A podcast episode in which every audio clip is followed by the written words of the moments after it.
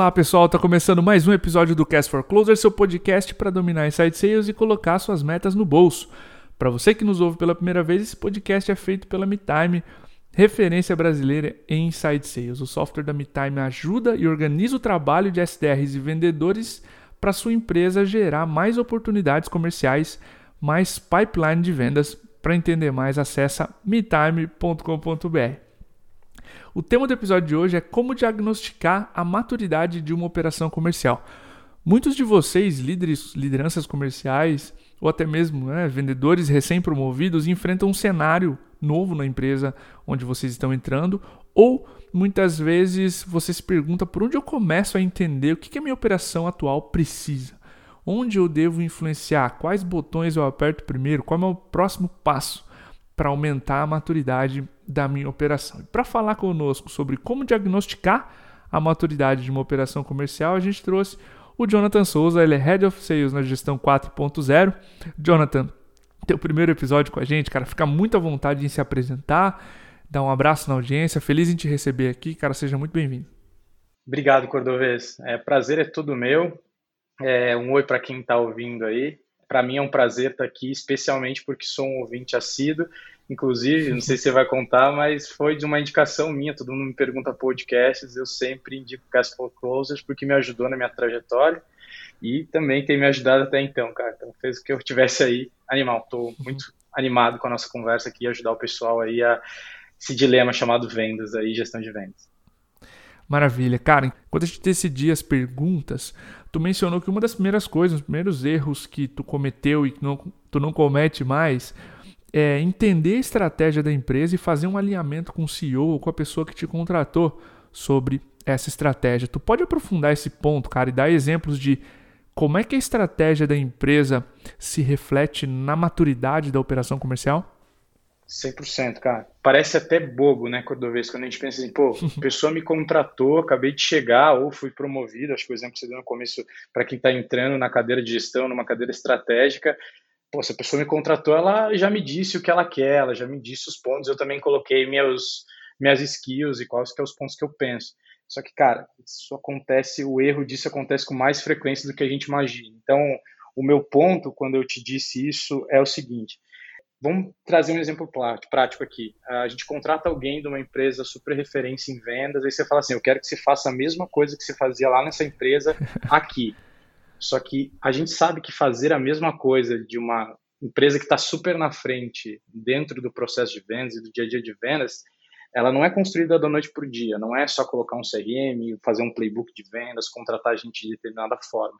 Então é muito importante que se converse com essa pessoa que está tomando essa decisão de te contratar, ou que está pensando o que, que se precisa ser feito é, no ponto de vista estratégico ou de direcionamento, visão da área de vendas, para você saber exatamente o que, que a pessoa espera, por que, que ela espera aquilo, até onde que você pode ir. Então, por exemplo, orçamento é um dos pontos fundamentais de conversar uhum. em alguns casos aqui, porque senão certamente está falando alguém aqui que já cometeu esse erro algumas vezes. Então, é, aconteceu já comigo, ó, eu quero que você aplique essa máquina de vendas, essa coisa é, que toda empresa tem. Só que para fazer isso você tem que trocar gente, você tem investimento, é, tanto do ponto de vista de marketing, de pessoas, de ferramenta. Você tem mudanças, às vezes, estruturais, que inclusive movimento a empresa inteira, desde people até o próprio customer experience em geral, até produto às vezes, que precisam ser feitos, e a empresa não está pronta para aquilo. E às vezes uhum. você chega lá e não consegue tomar determinadas decisões. Então, é simples. Sentar, deixar muito claro, olha, o que, que você espera, por que, que esse ponto é importante, até onde você acredita que eu posso ir, até onde você gostaria que eu fosse, o que, que é um ponto que você acredita que não deve ser mexido, o que, que ponto que você acha que tem que mexer é fundamental que mexa. Então, esse cenário todo, Cordovez, te ajuda a, primeiro, saber as decisões que você precisa tomar, ter mais autonomia ao mesmo, ao mesmo tempo e ganhar tempo. Você não precisa ficar corrigindo, às vezes, alguma coisa, tendo discussões sobre umas coisas que já estão definidas, cara. Animal. Eu só adicionaria uma coisa ao que tu mencionou, que é quanto tempo eu tenho. Tu também Perfeito. nivela com a liderança, quanto tempo tu tem para esses resultados, tu gerencia expectativas, tu diz, ó, esse tipo de mudança não leva menos de seis meses, é irreal, gente. Então, é, tem todo esse alinhamento de, timeline que as mudanças que você foi contratado para ou agora como gestor, quando foi promovido, precisa entregar, que demandam tempo e aí tu decide Exato. as guerras que tu quer vencer a curto, médio e longo prazo, né? Eu acho que isso é uma, um nivelamento que eu faço constantemente com o Diego, tá? Isso é isso é para para Leão Velho também. Constantemente a gente fala, cara, quanto tempo tu acha viável cordovês? E aí a gente dá expectativas e né, já fiz isso alguma vez ou não, então vale também para gestores antigos que estão na cadeira há mais tempo decidir essa timeline com quem está te pedindo essa demanda. Perfeito, cara. É, para você ter uma ideia, eu estou no, eu tô no gestão há quatro, quatro meses e uhum. já fiz muitas mudanças aqui, que a gente até pode entrar depois, mas quando eu tenho que tomar uma decisão muito específica, quando, por exemplo, é o ponto que você comentou ali também sobre eu preciso dar um passo à frente, maturidade em alguns pontos, tem decisões que precisam ter tomadas ali. Tem, às vezes, contratações mais, mais fortes, né, com investimento maior, Perfeito. mudanças na estrutura. Então, eu, por exemplo, fiz aqui, a gente está falando aqui dia 20 de julho, no dia 15 de julho, ali, 16 de julho, eu tive que ter uma conversa de novo com o Lucas, que é o CEO hoje do Gestão, falar, Lucas, eu agora estamos nesses assuntos, nós estamos nesse nível, precisamos dar esse passo é, você tem alguma coisa diferente do que eu estou pensando, a gente ajustou os ponteiros e foi para frente. Então hoje estou no dia a dia tocando o time inteiro, é, sabendo que a direção está certa. Animal. Cara, o primeiro ponto que tu sugere na tua análise, que tu mesmo gosta de entender ao olhar uma operação, são os inputs, os leads que chegam ao vendedor, a geração de demanda da empresa. E que aspectos, Jonathan, tu leva em consideração ao diagnosticar o tipo de lead que um vendedor recebe? Bom, esse ponto é fundamental porque a gente, do dia a dia de vendas, principalmente para quem tem operações que ou gera seus próprios leads, né, através de outbound, de, enfim, de, de processos de venda ativa, ou que gera seus leads de forma de inbound, é, é, normal você avaliar a conta final, né? Então, por exemplo, você recebeu 10 leads, você fechou uma venda, sua conversão é 10%, a outra pessoa recebeu 10, fechou duas, ela é 20%, então ela é melhor. É, se você for pensar nesse fluxo todo entre receber um lead, processar e vender, tem inputs, então uhum. quais leads que receberam, tem como que você processa ele, a pessoa que processa, então o que, que é feito, quem faz e o output disso. São três variáveis, Cordovez, para você tomar uma decisão entre quem é bom e quem é ruim, ou como que você está fazendo certo ou errado. Três variáveis é muito difícil, na minha visão, de você acertar isso. Então, eu normalmente procuro equilibrá-las para saber se eu estou tomando a decisão correta. Então, você falou sobre inputs de leads. É, as pessoas estão recebendo a mesma qualidade de leads? Então, o que, que é qualidade de leads? Não é um lead quente, frio, morno, etc. Mas é um perfil adequado para o produto que se quer vender? Aqui no Gestão, por exemplo, eu tenho um produto de 400 reais e tenho um produto de 100 mil reais. A uhum. mesma pessoa pode comprar os dois, mas tem pessoas que não podem comprar os dois. Então, o potencial de pipeline desse lead é totalmente diferente. Então, esse é uma das três variáveis que eu tento tirar da conta, principalmente em algumas frentes. Quando eu cheguei no gestão, eu fiz isso. A gente era super granular, então cada um fazia uma coisa para determinado tipo de lead, e eu não conseguia saber assim, tá, mas quem que é bom, quem que é ruim, qual processo é bom, qual processo é ruim. Então eu dei um step back e falei, não, vamos botar a mesma qualidade de lead para todo mundo, das três variáveis, processo, pessoas e inputs, uma eu já, não, já sei que não vai ser mais problema, que é a de lead. Então, definição de perfil de lead, de, de fit de, de, de product, aqui também dentro do negócio foi feita. E eu sei que eu só tenho duas, processos e pessoas. Então, para mim, avaliar os inputs é da onde vem aqueles leads, qual o potencial de pipeline. Então, você tem, por exemplo, você vende um CRM, alguém que tem 100 vendedores, para você tem um uhum. potencial X de receita. Quem tem 5 tem outro, né? Aí, Sim. no caso de vocês, acontece isso também, né, Cordovez? Com certeza, cara. Não só acontece, como tu tem que observar uma coisa que a gente tem visto, tá? O ritmo que esses vendedores recebem os leads. Porque quando o cara tá recebendo muito lead, tem um, um, convidado nosso que ele, ele chamou de efeito open bar. Quando o vendedor recebe muito lead, ele dá um golinho em cada um e vira as costas. Exato. E então, deal flow é importante, né? O ritmo de envio. Quantos leads chegam mensalmente para esse vendedor? Uma lista velha, uma lista antiga ou é um lead fresco? O cara acabou Isso. de levantar a mão. São variáveis mais qualitativas na lista do lead, mas que vai influenciar a performance. Legal esse método que tu, tu fez de congelar o perfil para saber as pessoas, para saber o processo e depois ir mais granular no perfil, uma vez que tu congelou essa variável de início. Animal. Exatamente, porque se você cobrar de alguém um, pô, você tem que fechar deals que são de tamanhos para quem seguir no exemplo do CRM ou de alguma ferramenta para vendas, de deals de tamanho de times que tem 100 pessoas e você só recebe leads de time que são de 10 pessoas, 15, enfim, não interessa o número aqui, mas menor que isso, cara, a chance de você conseguir fazer isso ela quase nula, se não nula, né? Especialmente uhum. nesse exemplo é nula. Então, é, é, sempre na hora de avaliar uma pessoa, a gente até conversou isso quando estava fazendo o briefing, né? Cara, às vezes você tem, no nosso caso aqui, eu tenho várias frentes de produto, é coisa pra caramba. E várias empresas têm a mesma mesmo segmento, a mesma linha que eu são coisas, assuntos diferentes. Então, assim, quando Sim. eu estou pensando no meu produto do grupo A, é, ali a maturidade é diferente, o input de lead é diferente, a expectativa de processo tá, é totalmente diferente. Às vezes as pessoas estão na mesa, quase squads, estão na mesma operação, estão no mesmo time, só que são assuntos e leads diferentes e assim tem que pensar. Só que se você tiver, de novo, três variáveis sempre, ou seja, os leads que a pessoa recebe, o processo que ela aplique ela, né? Porque querendo ou não, a gente tem criatividade, uhum. inteligência, essas coisas que é da pessoa. Cara, você nunca, dificilmente você vai conseguir tomar uma decisão de o que, que é bom, o que, que é ruim, o que, que se deve replicar, o que, que não, não se deve. Com três variáveis, ixi, essa conta vai ficar um pouco mais difícil, né, cara? Sim. É, pegando o gancho do que tu começou a mencionar, que é a pessoa, o perfil, pessoas vêm logo depois na, na, tua lista ali de prioridades. Ou seja, eu preciso ter certeza de que os vendedores que eu tenho em mãos conseguem tem as skills necessárias para vender para aqueles leads. Tu mencionou exemplos Sim. do CRM, né? um lead com, com um perfil de time muito maior ou menor. E como é que tu avalia a maturidade da operação e o que fazer olhando para pessoas? É, eu sigo uma linha muito similar à anterior ali. Eu uhum. deixo só essa variável para ser de fato uma variável dentro do meu processo. Então, vou trazer um exemplo aqui de uma equipe de pré-vendas que é um pouco mais simples. Se você garantiu que ou pelo menos um sortimento de leads muito similar para os seus 10 S10 que você tem, você definiu os processos e templates de e-mail, sei lá, o script de call, como vocês preferirem, é, e todo mundo faz o mesmo, a única variável é a pessoa. Então, ali, de fato, Cordovez, eu vou saber se ela está aplicando exatamente isso, naquele momento de contornar uma objeção, naquele momento de, às vezes, no caso de um SDR, fazer o link para fazer o handoff para o account executive, para um vendedor, ela faz isso bem. Isso é da pessoa. Então, organização, no ponto de vista de criatividade também, dela ter ideias ali, conseguir pensar rápido, é, a própria comunicação da pessoa também, é, da, do contorno de objeção, da própria negociação, é, se você tiver, de novo, as três variáveis é difícil, então eu normalmente faço isso, eu deixo só a pessoa. E aí, normalmente tem pessoas que se destacam muito. Então, uhum. às vezes eu sou melhor que você em fechar.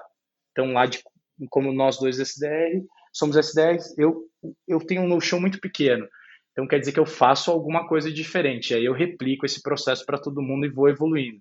É assim, Legal. inclusive, que a gente pensa em maturidade. A maturidade vem de pessoas fazendo alguma coisa, você vendo quem faz melhor, ou os aspectos que ela faz melhor, granulariza, repete isso em processo, aí de novo pessoas para resolver outras coisas, tecnologia para aumentar tudo isso, cara. Animal.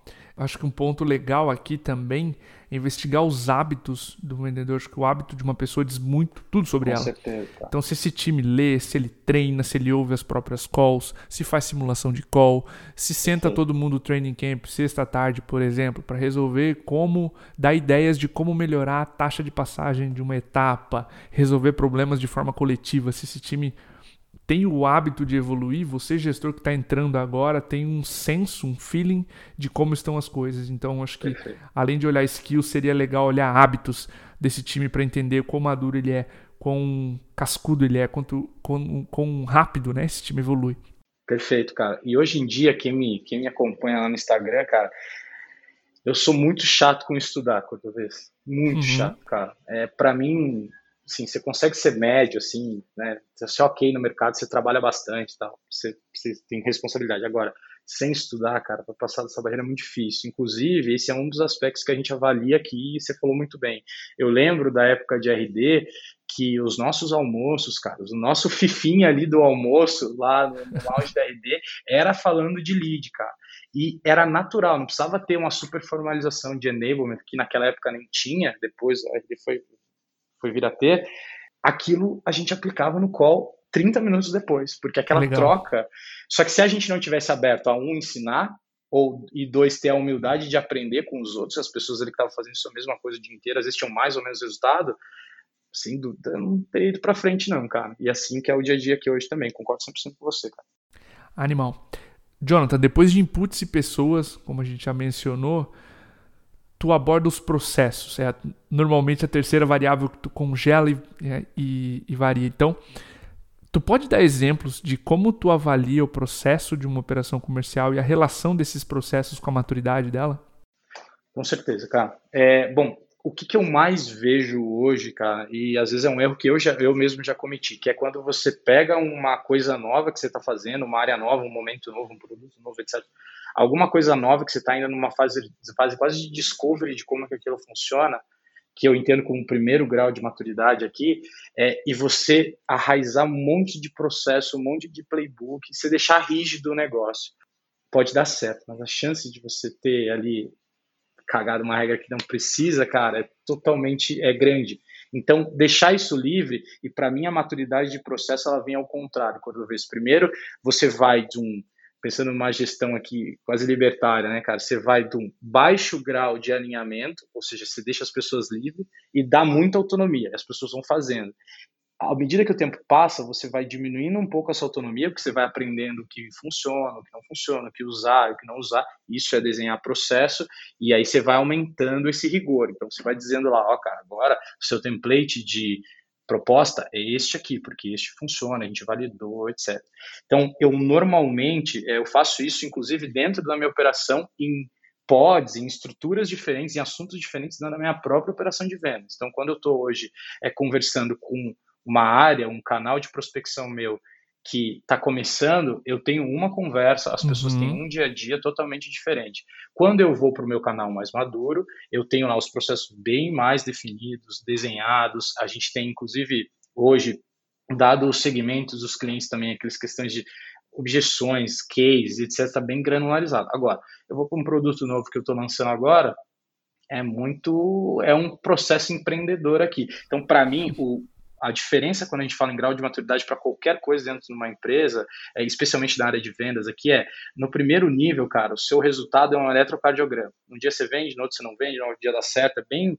À medida que você vai passando para o próximo nível, o seu resultado, essa curva começa a ficar mais constante, então o resultado começa a vir com certa constância, você está replicando certas coisas, e vai ter um momento lá no final que ele vem e você só está pensando no nível assim, de inteligência artificial para você vender mais ou aproveitar melhor ou vender um ticket maior.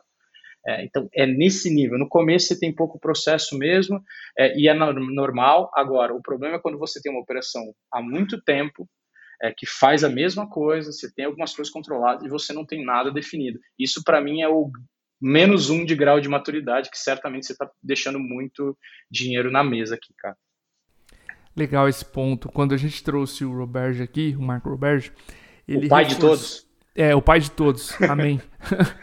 o cara que escreveu os mandamentos, né? Exatamente, é, cara. Incrível. Ele reforçou no, no primeiro e no segundo episódio que ele veio, é, ele reforçou a necessidade de. E ressoa muito com o que tu falou agora, dos primeiros vendedores ou dos primeiros profissionais, sejam SDRs, enfim, que vão trabalhar teriam uma característica empreendedora, conseguirem trabalhar no meio do caos, sem processo, 100%. testando o que cola. E aí, à medida que o processo vai amadurecendo, a liberdade vai diminuindo, porque já testou milhares de vezes e o modelo de fechamento de call, de pedir próximos passos que mais funciona é esse aqui. E aí uhum. a operação vai eu gosto de dizer em palestra, em treinamento, que é como se fosse o DNA, a forma mais evoluída que a tua operação encontrou de fazer vendas. Perfeito. Então é muito difícil que chegue um Einstein, faça tudo diferente e venda melhor do que uma equipe que está fazendo isso há três anos e iterando esse processo. É, animal essa, esse ponto de ter um primeiro time, um primeiro perfil ou uma mentalidade mais libertária num processo que está mais de início isso. E num processo maduro, as coisas serem mais engessadas, mais padronizadas. Engessado é um termo ruim, né? Mais padronizada, no sentido de isso funciona melhor. Cara, acho que pra gente fechar o episódio, Jonathan, costumo brincar também que gestores comerciais normalmente gostam de brinquedos novos, assim como a gente gostava quando era criança de brinquedos X ou Y. O gestor comercial se fascina facilmente com tecnologias novas e não, não os culpo porque cada vez mais as ferramentas estão é, se especializando e resolvendo muito bem problemas específicos. É, a parte né, do, do, da política de seleção de tecnologias, como é que tu avalia a tecnologia de uma operação comercial? Que, que tecnologias essa operação comercial precisa de acordo com a sua maturidade? Perfeito, cara. Você sabe que num episódio do, do Cast for Closers mesmo do Rodrigo Pinto, da RD, ele falou, né, o quanto às vezes um apertar de botão numa operação que nem a dele, que tem cento e poucas pessoas, custa dinheiro, né? É, e aquilo ficou na minha cabeça, cara. Eu já usei todos os, falar de CRMs em específico, todos que você pode imaginar, é, tanto em estruturas maiores quanto menores. Então, o meu ponto de tecnologia é, assim como todos os aspectos ali de pessoas, processo e tech, tem grau de maturidade para isso também, cara. Então, tenho dinheiro para comprar um Salesforce da vida, vou falar de CRM aqui que fica um pouco mais simples, de comprar o melhor CRM, de botar um óbvio cara, é isso que você precisa agora. Isso é o melhor para o seu time, isso é melhor para a sua empresa, isso é uma política nossa aqui dentro do G4, cara. Então, é, dinheiro não é problema no ponto de vista de comprar soluções, mas quais problemas que a minha operação está sofrendo agora. Então, vou trazer um exemplo para mim que nas mentorias que a gente dá para alguns dos clientes chaves aqui do gestão, que eles, eles têm acesso a gente, eu sempre falo assim, cara, a primeira coisa é ouvir os calls, cara.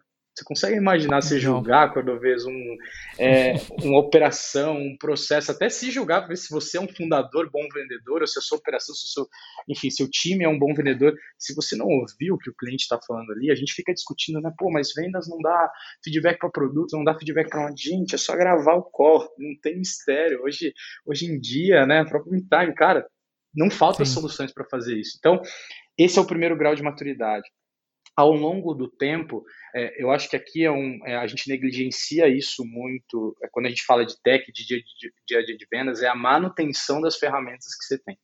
Então, quando você tem uma ferramenta super complexa, para fazer uma mudança nela, cara, nossa, você tem que mover, tem que fazer quase um projeto, uma iniciativa específica para fazer uma mudança pequena.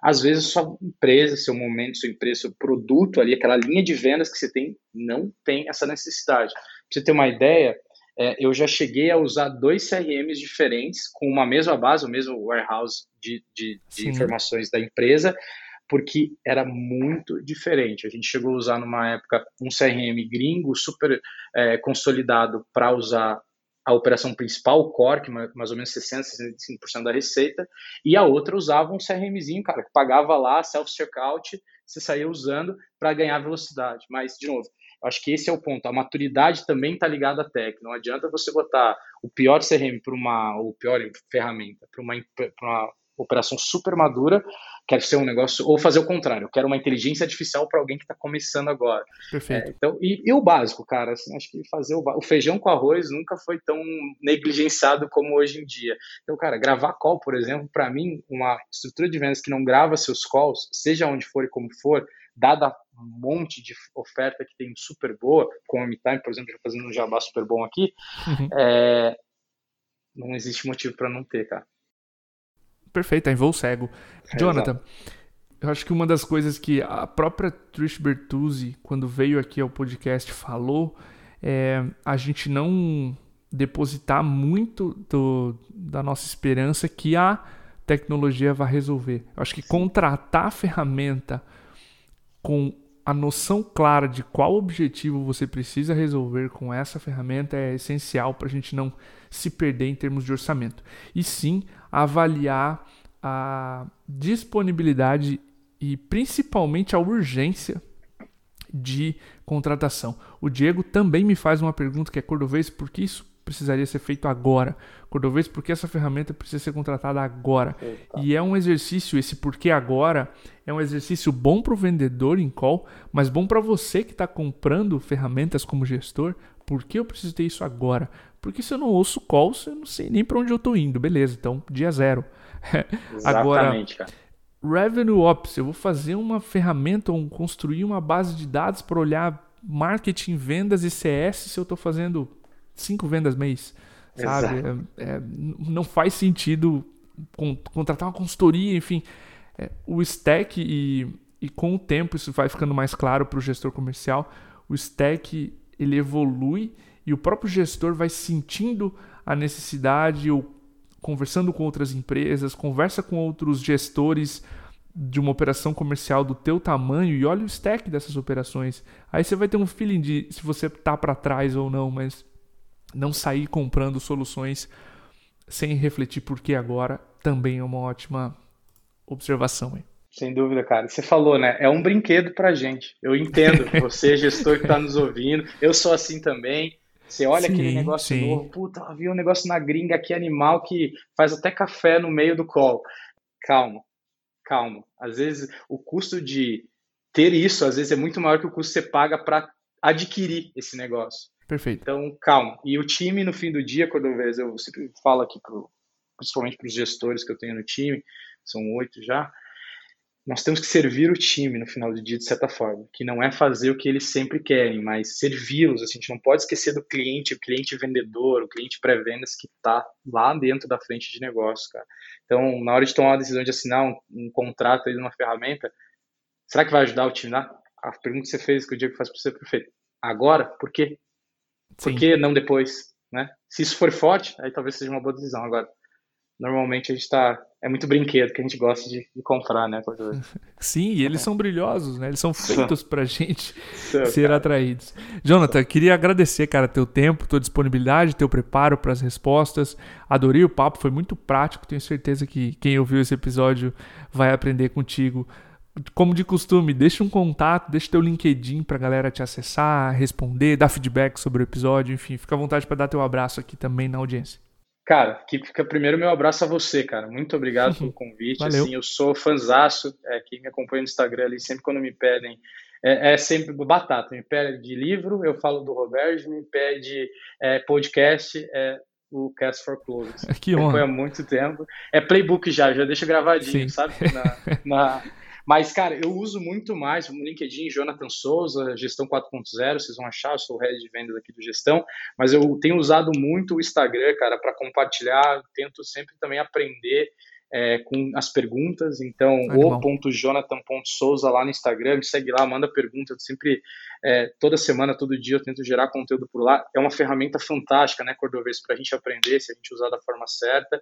E, bom, para quem está aí do outro lado nos ouvindo, é, que bom que você está ouvindo. Continue ouvindo aqui, porque o conteúdo de fato é de quem faz no dia a dia e continue estudando grau de maturidade da sua empresa é muito mais importante, o alinhamento com quem te contratou, com quem quer que você faça alguma coisa, é fundamental para você ter paz no seu trabalho e quem está te contratando espera ter paz com o que você está fazendo também. Então, acho que é uma faca, uma via de mão dupla aí, né, Cordovez? Obrigado para você, cara. Prazerzaço aqui do meu lado. Fechou para você que ouviu esse episódio até agora. O nosso obrigado, o nosso abraço e até o próximo.